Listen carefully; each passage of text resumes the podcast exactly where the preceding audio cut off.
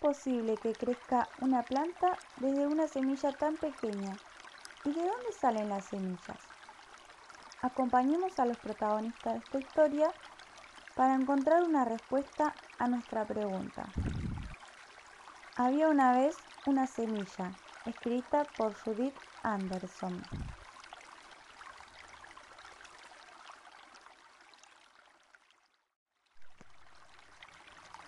A mi abuelo le encanta la jardinería. Dice que tiene mano para las plantas. Según él, yo también la tengo.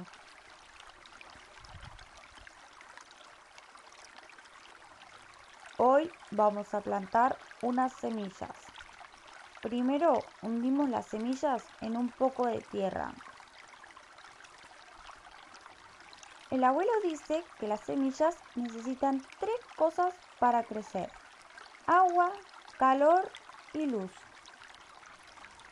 Cuando la semilla tiene agua y calor, la empieza a salir una pequeña raíz.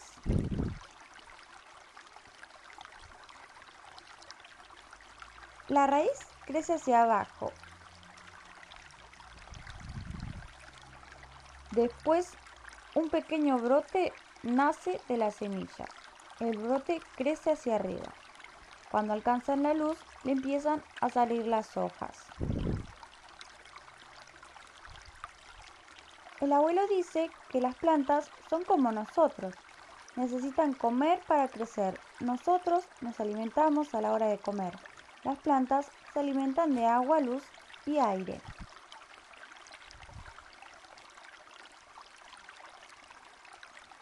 Por debajo de la tierra las raíces crecen y se extienden. Por encima de la tierra, la planta crece y crece. Cuando la planta es más grande, aparecen nuevos brotes o capullos. Estos capullos se convierten en flores.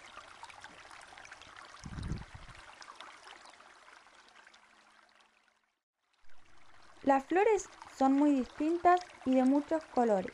Algunas huelen a perfume. El abuelo dice que estas son tan bonitas y huelen tan bien para que él pueda ganar un premio en la exposición.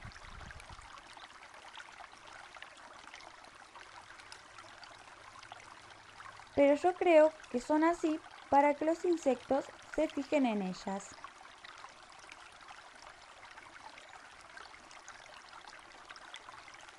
Las flores contienen polen. Cuando un insecto visita una flor, el polen se pega a su cuerpo. Cuando el insecto vuela a otra flor, el polen viaja con él. Una flor intercambia polen con otra flor. Luego la flor muere pero deja nuevas semillas.